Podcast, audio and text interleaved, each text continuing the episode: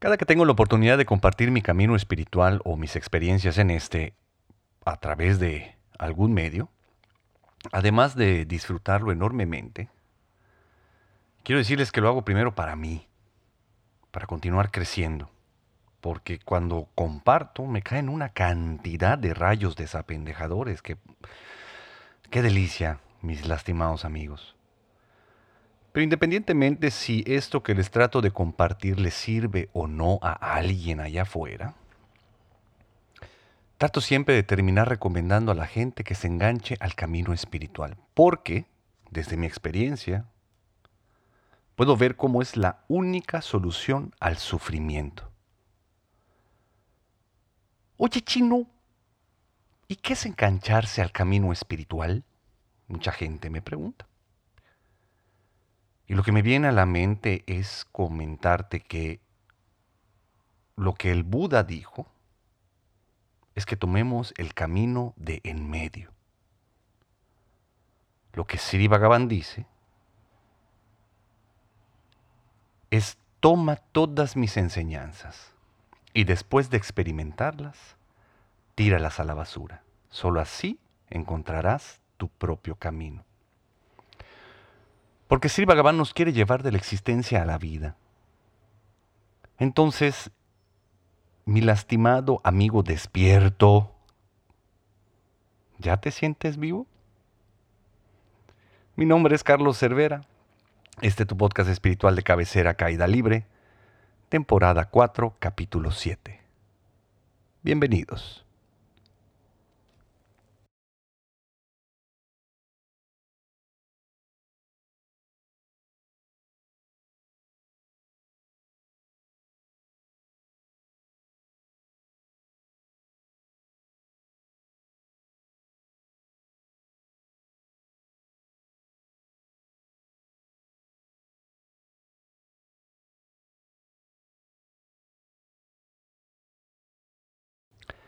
Antes de comenzar quisiera pedirles un pequeño favor. Dale like a este video y suscríbete a mi canal. Si no me estás viendo en YouTube, córrele. Anda a verlo para que te des cuenta de que la voz no macha con la cara. o así es como me han dicho. Y se los agradezco, como de que no. Entra a mi página web y sígueme en mis redes sociales para que intimemos mi lastimado. Me encantaría que todos nos pudiéramos enganchar al camino espiritual me encantaría. Y puedo ver con la entrada de la era dorada cómo esto comienza a suceder cada vez más. Y por eso me atrevo a compartirte esta entrada de podcast. No solo para compartirte cómo ha sido mi transitar durante estos años en el camino espiritual, todo lo que he o puedo recordar y creo que es valioso compartirte, de lo que tal vez deberías de estar atento, porque en el camino espiritual también podemos reafirmar al ego y continuar sufriendo, sino que también, eh, pues de alguna manera, alertarte de lo peor que nos pudiera pasar, que es empezar a generar el ego espiritual. El camino espiritual y el futuro de la espiritualidad será femenino o no será. Así es como piensa mi gurú, Sri Bhagavan, y yo comparto ese pensamiento.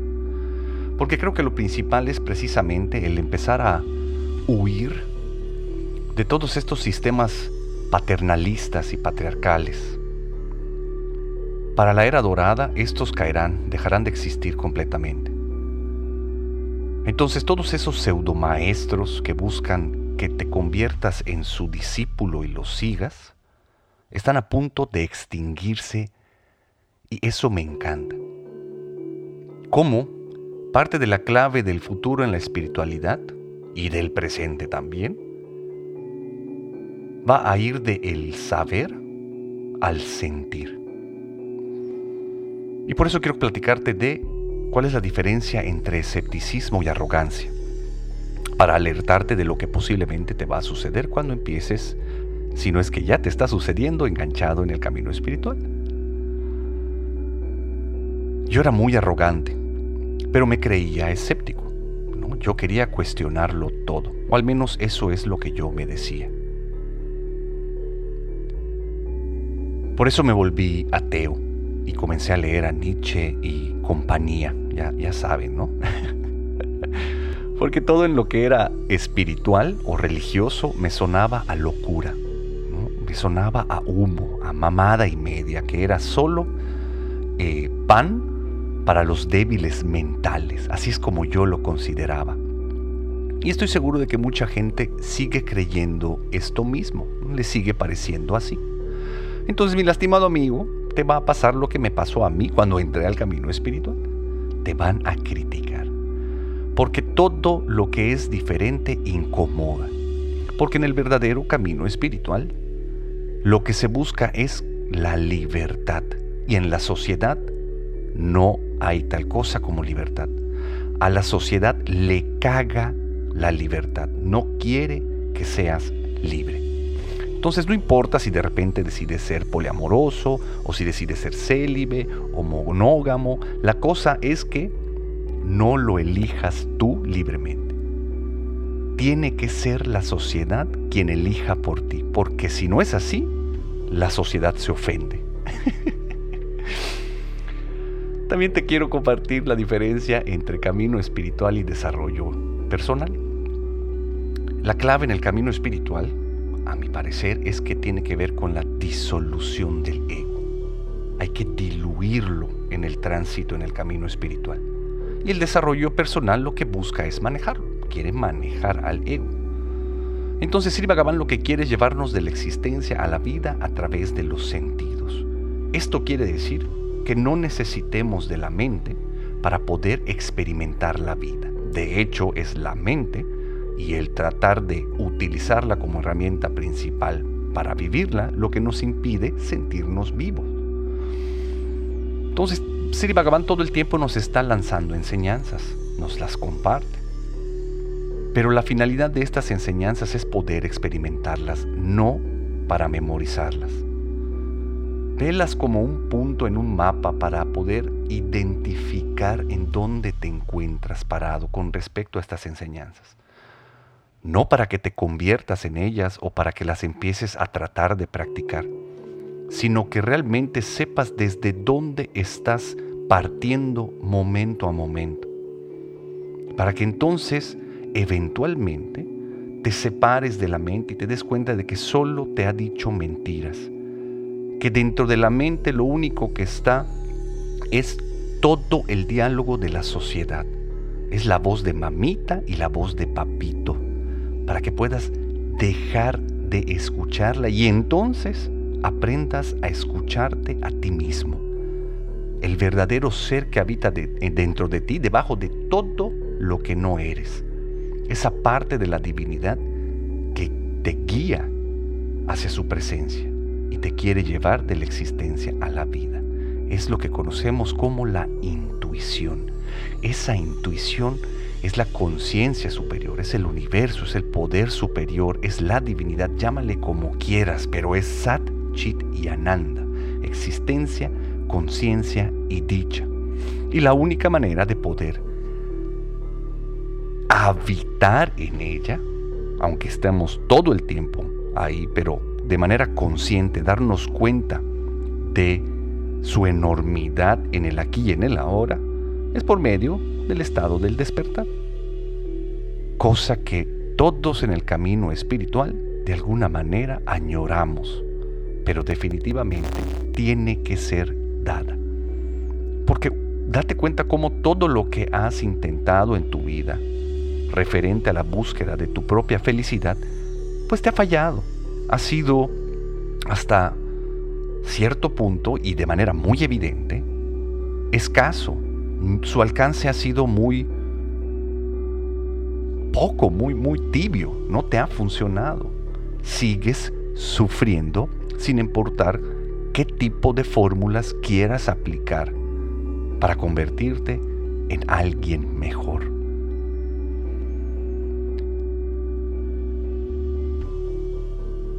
Pero ¿dónde nos encontramos parados el día de hoy, mis lastimados amigos? tenemos que darnos cuenta cómo la mayoría, si no es que todos, somos llevados al camino espiritual por el sufrimiento. La cosa es que muchos continúan huyendo del sufrimiento incluso estando en el camino espiritual. Siguen huyendo del el sentir. Incluso en el camino espiritual quieren acomodar todas las cosas para no sentir. Cuando eso es precisamente lo que nos ha traído el sufrimiento en nuestra vida. Pero te lo iré contando. El ego espiritual te lo va a mostrar cuando hagas un mapeo en todas tus relaciones. Utiliza tus relaciones como el espejo que son y date cuenta cómo están. Porque el mundo externo es un reflejo del mundo interno, como dice Sri Bhagavan. Entonces, ¿quieres ver? ¿Quieres saber cómo va tu camino espiritual? Ve cómo están tus relaciones, todas. Observa cómo está todo tu mundo externo. Y vas a tener un termómetro fiel de qué tal te está yendo en el camino espiritual. Con respecto al ego tomando las riendas de tu camino espiritual y utilizándolo para reafirmarse. Por eso te quiero compartir todo lo que me ha pasado a mí en el camino espiritual. Y con lo que quiero comenzar es contarte que sobre todo al principio me empecé a exigir un chingo. Y a la par empecé a sentirme superior a todos los demás. Te voy a dar un ejemplo para que te quede más claro. De repente alguien llegaba y decía, ¿sabes qué escuché en el noticiero? Y yo le decía, yo ya no escucho ni veo noticias, ¿no? Yo ya he trascendido esas cosas mundanas de la sociedad. Ya me he salido de la Matrix. El puto favor. Pero lo más importante es que nadie me estaba pidiendo mi opinión. Y ahí iba por todos lados vomitando enseñanzas. Las había compilado todas en 900 tomos y agarraba a librazos a todo el que se me ponía enfrente porque las utilizaba como herramientas para sentirme mejor y superior espiritualmente. Me comparaba todo el tiempo con los demás, pero obviamente para situarlos por debajo de mí. Dejé de tomar alcohol, dejé de comer carne, dejé de coger, y está bien si eso es lo que quieres hacer, pero no lo hagas para sentirte superior haz lo que te dé la gana y creas que es mejor para ti, pero no andes, puta, comentándolo por todas partes. Neta, si lo que quieres es que alguien adopte tus ideas, pues pon un podcast, ¿no? abre un podcast como yo o abre un curso y, y súbelo a internet. Porque entonces lo van a escuchar solo los que elijan escucharlo. Yo nada más andaba mostrándole a todo el mundo lo mal que estaban. Y neta, eso no es espiritual. ¿Cómo puede ser espiritual el andar por el mundo haciendo sentir inferiores a los demás? Eso no es amor, eso no es respeto, eso no es inclusión. Lo que necesitamos hacer es comenzar a trascender los juicios. Dejar de estar juzgando a las personas como buenas, como malas, como correctas, como incorrectas y yo me la pasaba juzgando a todos dependiendo de su nivel de conciencia. Entonces yo lo que te recomiendo es que te conviertas en el cambio que quieres ver. No necesitamos más sistemas patriarcales. No busques convertirte en el nuevo maestro, en el nuevo gurú, en la nueva voz, en el nuevo guía. Trata de realmente convertirte en lo que quieres ver allá afuera, empezando a ver dónde te encuentras parado.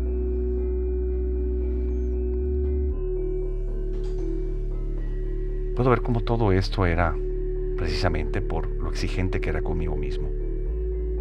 Cómo me exigía tener que ser feliz, tener que estar en paz. Y como obviamente esto no sucedía todo el tiempo, pues volvía yo a entrar en conflicto. Y entonces me ponía en conflicto el entrar en conflicto. pasaban cosas, porque todo en este plano busca afectarte, porque como dice Sri Bhagavan, el más grande afecto es ser afectable, y yo tratando de que nada me afectara, ¿no? de que nada me sacara de mi momento zen. y eso hacía que cada vez me, me pusiera peor. Lo puedo ver cuando comparto cursos. ¿no? ¿Quiénes, ¿A quiénes les pasa esto? ¿Quiénes sienten esto? ¿Quién es tal cosa? Y ves cómo la gente quiere pretender que no es afectado por lo que nos afecta a todos, ¿no? que ya lo han trascendido de alguna manera y me encuentro en cada uno de ellos y me reflejo y me puedo ver y recuerdo cómo también si me apendejo me vuelve a pasar eso. Empecé a desarrollar un montón de soberbia espiritual. Para mi primer viaje a India te daban el título del despierto y hasta te daban un número, ¿no? Te decían a qué nivel habías despertado. Entonces yo ya desperté. No tengo nada más que aprender por consiguiente, porque ya llegué al despertar, he llegado a la iluminación, ¿no? es más, soy un maestro y ya sé cuál es mi propósito.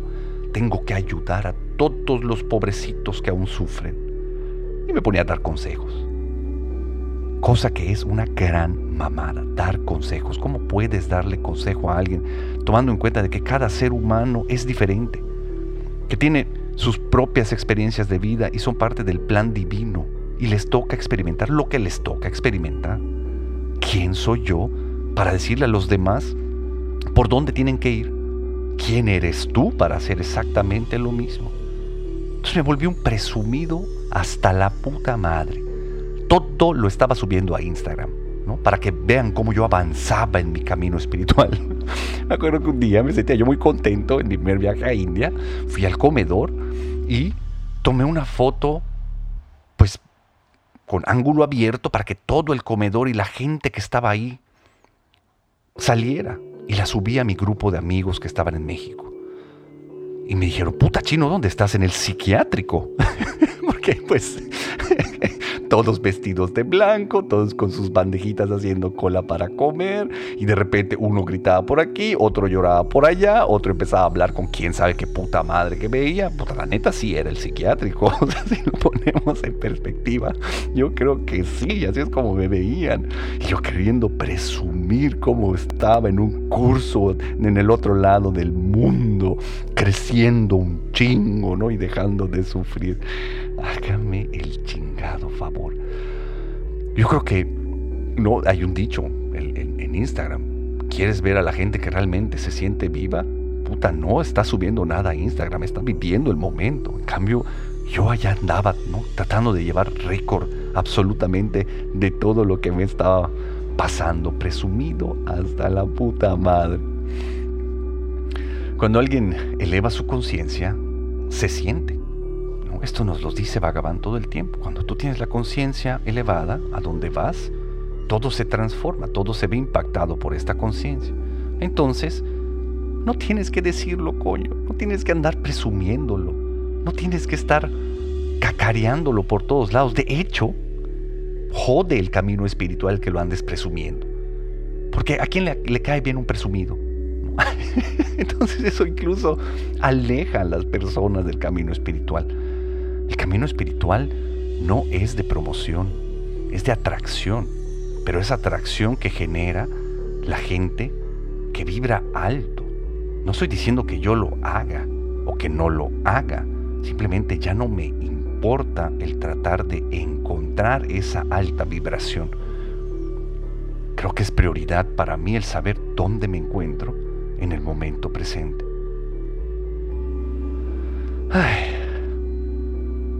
Obviamente eso hace que te vuelvas sumamente egocentrista. Eso me pasó a mí, un egocentrismo espiritual súper adictivo. Todo era yo, mi, me conmigo, yo, yo, yo, yo, mi, mi, mi, mi, mi mundo, mi mundo, mi mundo, mis cosas, mis cosas, mis cosas. Y pues está bien, pues correcto empezar siempre con uno, pero el empezar con uno con la visión de poder salirse de uno mismo ir del egocentrismo al mondocentrismo, el poder abrir la percepción a todo lo demás para poder entrar en estado de unidad, que eso es lo que busca todo camino espiritual, la disolución del ego, salir de esa ilusión del yo y por consiguiente de la ilusión de la separación. Di un taller en Tetecala en diciembre. Me tocó libertad sobre las relaciones y después de platicar sobre mi tema, y la gente se ve sumamente afectada de manera muy positiva, pues para concluir comencé a dirigir una pequeña meditación, una pequeña meditación de liberación y la finalidad era que te dieras cuenta de cómo pues seguimos en los brazos de Dios y desde ahí no necesitamos ni nos hace falta nada, que somos perfectos ante los ojos de Dios y que cuando la divinidad nos mira, lo único que puede sentir es amor por nosotros, se derrite de amor cuando nos ve. Terminando ese taller, la gente llegó para agradecerme que le había pasado muy bien. La neta se siente muy chido que te pues que conectes con las personas y que te des cuenta de que pues el esfuerzo vale la pena. Pero también hubo muchos comentarios y me decían, "Oye, Chino, pero como que al final me faltó sentir más, ¿no? Como que estuvo muy cortita la meditación, como que como que faltó, ¿no? Porque coño, ¿Quién te dijo que tienes que estar rascando y rascando y rascando tu herida? ¿Quién te dijo que tienes que sanar 900 veces tu infancia? Que tienes que matar a tu padre y a tu, a tu madre y a tu abuela. No, pues, si los amas, porque el chico los tienes que matar, ¿no? Digo, inconsciente, digo, ya saben, ¿no? De, de estos psicomagias que, de repente uno intenta hacer buscando salir del sufrimiento pero que al ego le encanta para reafirmar su existencia. Es que todavía necesito sanar, es que todavía hay cosas de mi pasado que necesito sanar. La gente que viene conmigo a que le lea sus registros akáshicos quiere saber sobre sus vidas. Oye, ¿qué fue en mi vida pasada? ¿Y qué me pasó en esta otra vida? No quieren saber. Y la neta, el saber no te sirve de nada. No te sirve de nada. ¿Qué es lo que sí te pudiera servir y me sirve a mí mucho en el camino espiritual? Es no olvidarme de dónde vengo, quién era y cómo sufría. Porque entonces cada vez que alguien está frente a mí y logro recordar quién fui y cómo sufría, me abro a escuchar, me abro a recibir a la otra persona y encuentro puentes de comunicación y de unión entre todos Al principio, en el camino espiritual, dejé a todos mis amigos. Me alejé de todos mis amigues, de todos. Me separé completamente de ellos, porque los veía bastante mal. ¿Y quién, quién los veía mal? Pues yo. Entonces era mi percepción. Y uno solo puede ver lo que tiene dentro. Les repito, el mundo externo es un reflejo de tu mundo interno. Entonces, ¿cómo estás con tus relaciones? Te lo repito. ¿Cómo ves a las demás personas? ¿Las sigues viendo enfermas y jodidas? Bueno, no te exijas, simplemente ve donde te encuentras parado. Y lo que impide el poder ver cómo nos encontramos es el tratar de racionalizar el camino espiritual. A mí me encantaba coleccionar información y por lo tanto no experimentaba ni puta madre. Porque cuando se racionaliza algo, se convierte en conceptos. Caca mental. y allí iba yo curso tras curso, taller tras taller, ¿no? Puta camino espiritual tras camino espiritual, libro tras libro, tragando información. Yo mismo he escrito libros, ¿no? Ya llevo seis libros escritos. ¿Saben cuántos libros ha escrito Siri Bhagavan? Ni uno solo. Imagínense el tamaño de mi ego. Coño.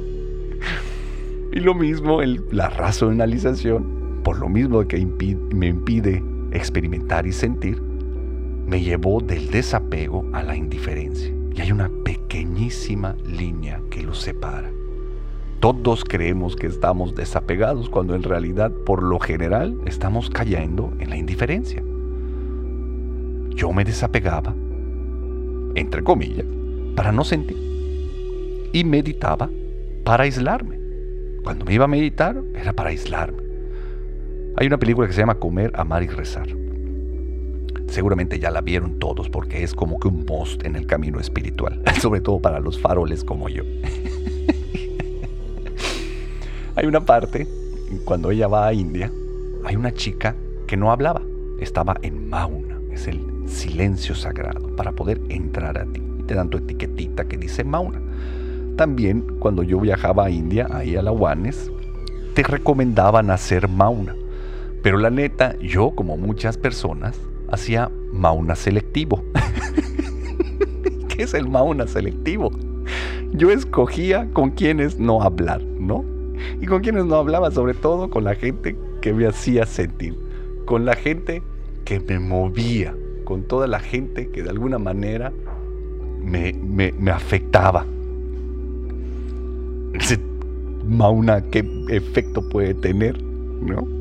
Entonces, chécate cómo vas tú con tu Mauna, tú con tu meditación, desde dónde estás haciendo todo lo que estás queriendo hacer en tu camino espiritual. ¿Qué es lo que te motiva a engancharte, a meditar. ¿Es para entrar en unidad? ¿Es para diluir el ego? ¿O para sentirte superior o no querer sentir más? Porque también de repente caí en la credulidad total, ¿no? Me convertí en carne de secta. no, entonces me fui al otro extremo, de cuestionarlo todo a dejar de cuestionar absolutamente nada. ¿Cómo eh, me convertí completamente dependiente de todo lo que mi gurú decía, de todas las sadanas y prácticas que nos ponían, ¿no? Si de repente me decían, te tienes que bañar con agua fría antes de que salga el sol, ahí iba y lo tenía que hacer, ¿no? y me enganché en el camino espiritual por más de 14 años. Estuve en Denver hace poquito con Tony Epstein en un curso que me transformó la vida. Ahí está la mamada, ¿no? y Tony se burlaba de mí. Me preguntaba, oye Carlos, ¿cuántos años llevas en el camino espiritual? yo decía, 14. Y me decía, no mames, ¿y qué has encontrado? Y ya llegaste para, para encabronarme, lo hacía para hacerme sentir para mostrarme que el camino espiritual es aquí y ahora. No hay que llegar a ningún lado. Es en este instante, en este mismo momento, paso a paso, sintiéndote vivo. Recuerdo cómo me cagaba de miedo el pensar que mis maestros planeaban cerrar la escuela y esto lo han hecho desde hace un chingo de tiempo todo el tiempo de repente hay aparentes conflictos dentro del movimiento y que va a desaparecer y que no sé cuántos maestros se fueron y que se alejaron de no sé qué y que se están peleando o que no se están el chismerío, ¿no? Porque nos encanta el chisme a los espirituales aunque decimos que no. y yo temblaba porque decía, puta, ¿y si se mueren qué voy a hacer? ¿Qué va a pasar de mí? Voy a sufrir. Voy a...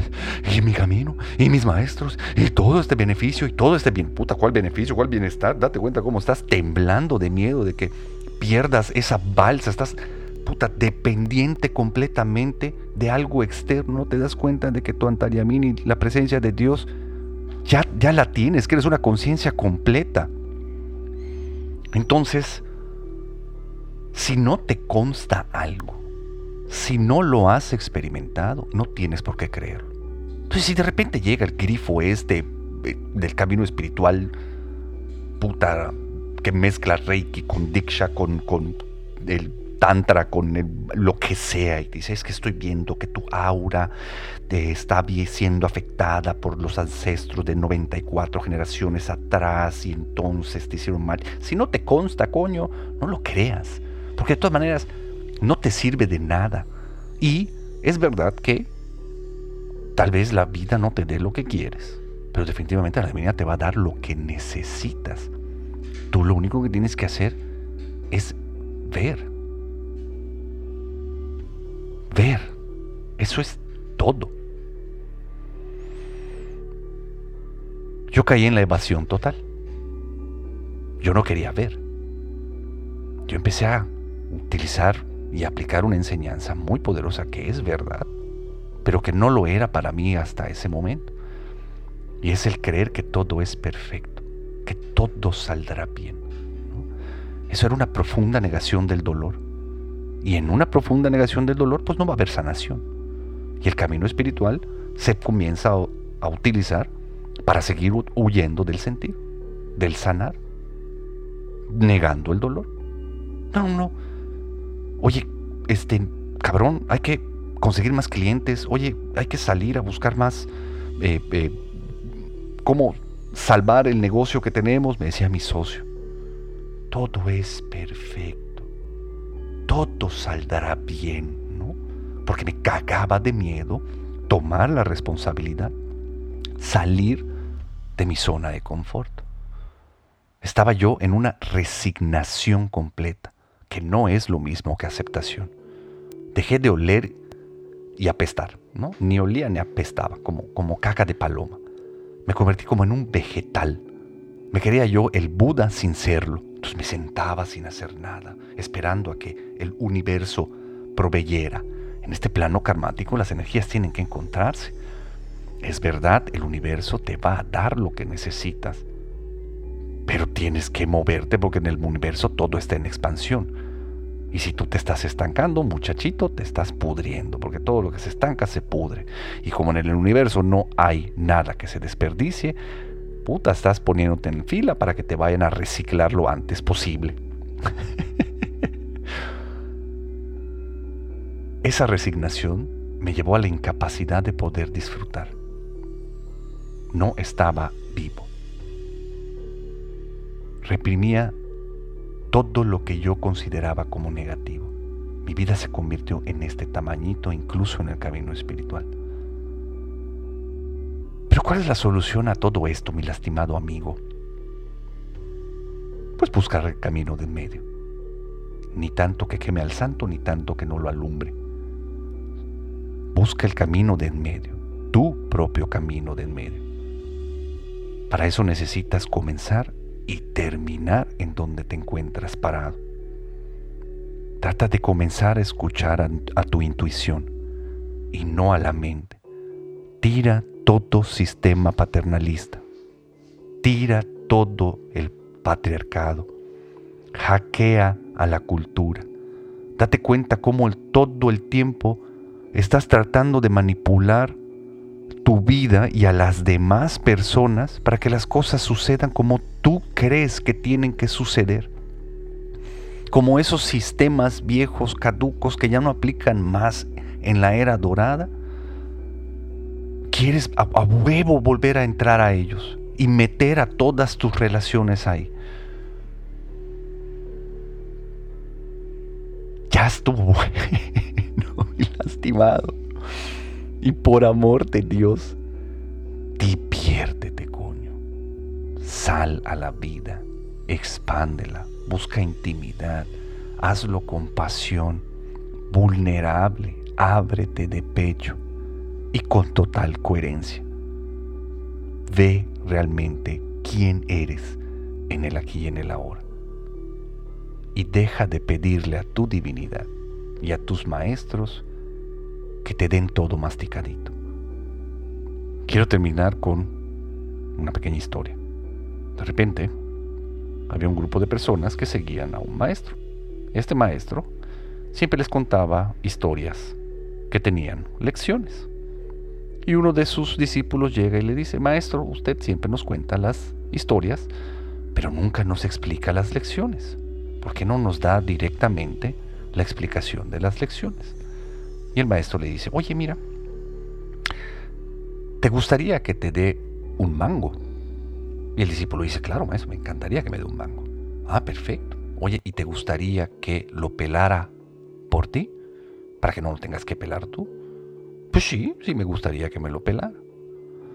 Oye, ¿y te gustaría que lo cortaran ya en pedacitos para que no te embarres y hagas un desmadre con la semilla? Porque comer un mango es un pedo. Al menos para mí. Sí, maestro, me encantaría que usted hiciera eso por ti. Oye, ¿y no te gustaría entonces también que lo masticara por ti para que tú lo pudieras digerir más fácil? No, no, no, maestro, ahí sí, eso no, no me gustaría. ¿Por qué usted masticaría mi comida? Exactamente. Porque alguien más tiene que masticar nuestra vida y nuestras experiencias por nosotros. Así todo pierde realmente el sabor. Muchas gracias por escucharme.